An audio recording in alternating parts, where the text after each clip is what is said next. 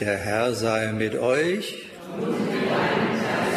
Aus dem heiligen Evangelium nach Matthäus.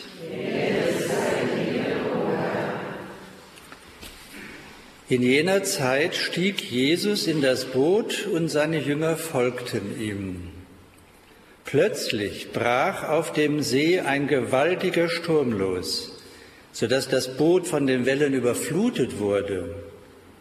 Jesus aber schlief. Da traten die Jünger zu ihm und weckten ihn. Sie riefen, Herr, rette uns, wir gehen zugrunde. Er sagte zu ihnen, warum habt ihr solch eine Angst, ihr Kleingläubigen?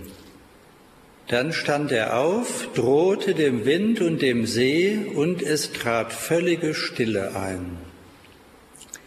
Die Leute aber staunten und sagten, was ist das für ein Mensch, dass ihm sogar die Winde und der See gehorchen?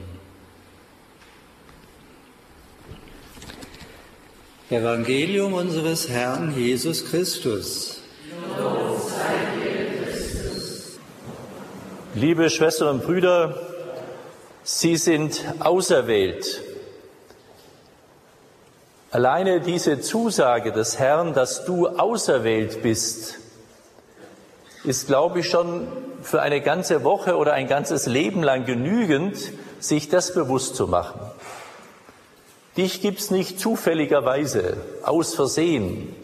Du bist kein Unfall, sondern von Gott auserwählt und gewollt. Und wohin führt das? So hören wir in der Lesung, um vor den Herrn zu treten.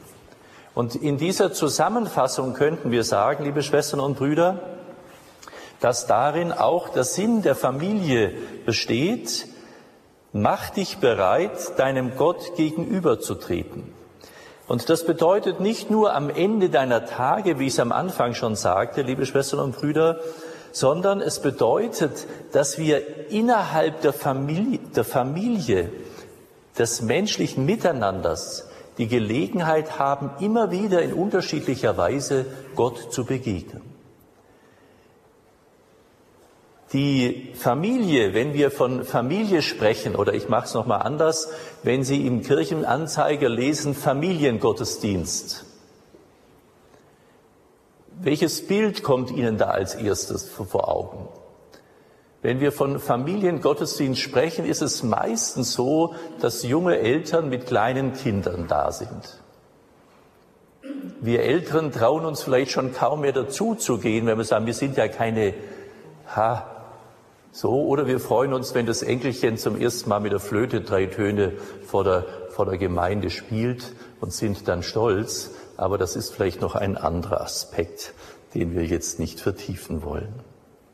Familie ist also nicht nur kleine Kinder, Schnickelschnack, sondern Familie ist das, was wir sagen, aus da heraus kommen wir, leben wir und wir helfen einander, in den Himmel zu kommen. Das ist auch der Sinn der Ehe. Die Ehe ist Mann und Frau. Da gibt es kein Vertun. Da brauchen wir auch nicht diskutieren drüber. Es ist auch das einzige Zukunftsmodell der Menschheit, Mann und Frau und Kinder. Aber da gehören eben Mann und Frau Großeltern, Mann und Frau Tante, Onkel genauso eben dazu. Auch die Alleinstehenden gehören eben auch zur Familie.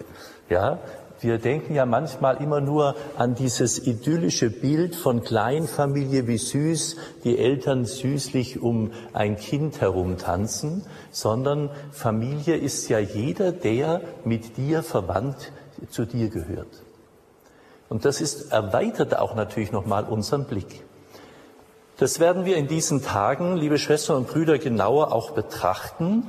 Darum freue ich mich, wenn Sie auch über Radio Horeb oder über unseren YouTube-Kanal Regina Pazis Leutkirch können Sie auch alles äh, mitsehen, die Vorträge, die Gottesdienste. Und da werden wir dieses Thema, was ist eigentlich Familie, wozu dient sie, anschauen, aber nicht in der Weise, dass wir intellektuell jetzt theoretisch sagen, was Familie ist, sondern wir gleichzeitig auch immer die Verletzungen, die Verwundungen das, das Reiben auch vor den Herrn bringen in den Gebeten, damit da auch Heilung geschehen kann. Im Evangelium, liebe Schwestern und Brüder, da, hörte, da hören wir, Jesus steigt in ein Boot und was machen die Jünger? Sie folgen ihm nach. Sie steigen auch in dieses Boot ein. Sie wollen mit Jesus zusammen sein.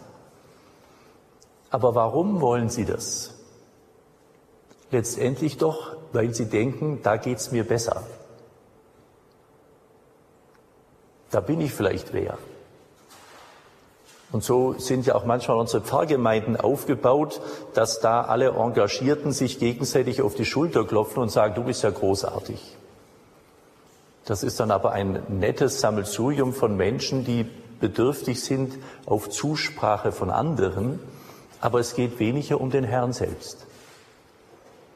Die Jünger folgen dem Herrn und jetzt kommt Sturmesbraus auf. In der Pfingstgeschichte finden wir Sturmesbraus großartig und leiden häufig darunter, dass Sturmesbraus bei uns aber nicht vorkommt. Wenn aber in der Ehe, in der Familie Sturmesbraus passiert, dann finden wir es ganz furchtbar. Dann sind wir vielleicht so wie diese Jünger im Boot, dass uns die Angst überfällt. Der Jesus taugt auch nichts, der schläft. Ja? Ich habe unlängst mit einem Herrn gesprochen, der ein kleines Unternehmen führt, der mir erzählte, dass seine Ehe ganz große Schwierigkeiten hat. Und ich habe ihm versucht zu fragen, wie es denn sei, ähm, was er denn machen würde, damit seine Ehe äh, besser würde. Und ähm, da meinte er, sie hätten keine Zeit, weil sie müssten so viel arbeiten. Und die Frage, ja, ist das Unternehmen langfristiger wichtig oder ist Ihre Beziehung langfristig wichtig für Sie und für Ihre Kinder? Und ich musste, hatte den Eindruck, dass dieser Mann mich für ein bisschen romantisch hält und denkt, ja, das Geschäft ist das Wichtigste. Wir werden in diesen Tagen auch über die Hierarchie die, die Pyramide der Hierarchie in der Familie sprechen. Und da kommt eben das Geschäft als allerletztes und nicht als allererstes dran. Was tust du in diesem Boot deiner Ehe, deiner Familie, deines Miteinanders mit anderen, damit dieses gelingen kann? Sie hätten vermutlich auch den Herrn geweckt und gesagt, Mensch, jetzt mach doch mal was. Sie trauen ihm scheint doch etwas zu. Sie trauen ihm scheinbar zu, dass er irgendwas machen kann, weil sonst würden sie ihn ja nicht wecken. Oder haben sie, möchten sie auch, dass er auch Angst hat? Wenn wir schon Angst haben, sollte er auch Angst haben. Liebe Schwestern und Brüder, Familie und Ehe, da sitzen wir im gleichen Boot. Und es ist die Frage, ob wir tatsächlich den Herrn einladen, ob wir ihn mitnehmen, dass er, dass wir zulassen, dass er in unserer Familie immer wieder diese Stürme auch zum Stillen bringt. Familie ist also nicht das Idyll. Und Sie müssen, und die meisten Eheleute, die ich kenne und begleite über viele Jahre hinweg, die leiden ja mehr an den fünf bis zehn Prozent Negativen als an dem 90 Prozent Guten, was in einer Beziehung passiert weil wir so auf diesen Sturm und auf das, was uns stört, fixiert sind, dass wir das andere gar nicht wahrnehmen und fördern. Ehe und Familie ist also nicht der Ort, wo wir in erster Linie jemand haben, der mich glücklich macht, der mich zufriedenstellt, der für mich da ist, dann benutzen wir den anderen.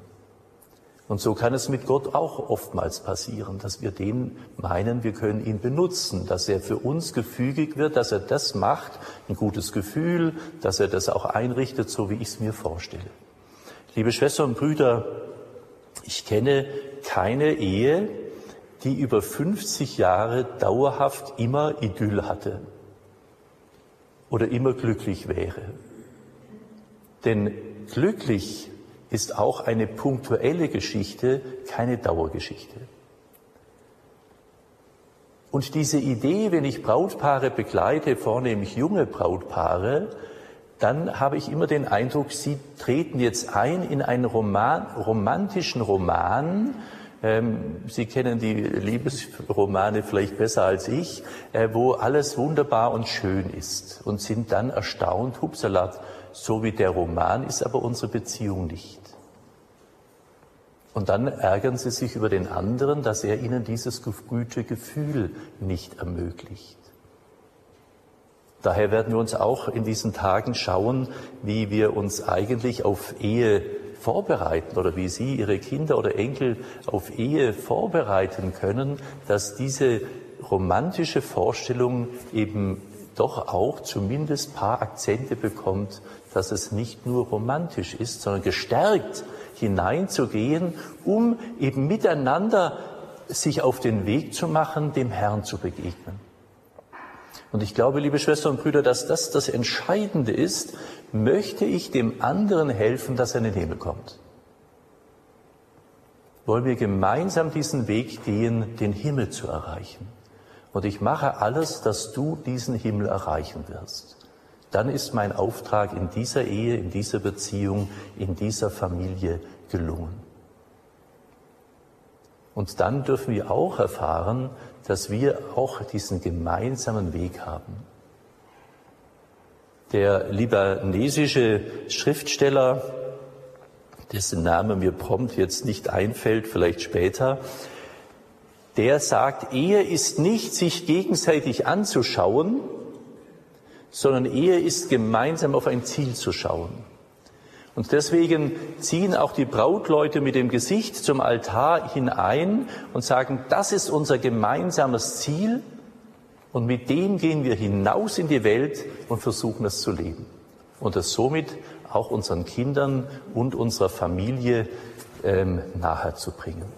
Wir sind also Gesandte an Gottes Stadt, so heißt es in der Heiligen Schrift, und dürfen in der Familie erleben, dass wir Reich Gottes bilden können. Das Reich Gottes jetzt schon unter uns geschieht, nicht nur dort, wo es liebreizend und nett ist, sondern dort, wo wir das Kreuz erleben, ist der Herr auch in unserer Mitte.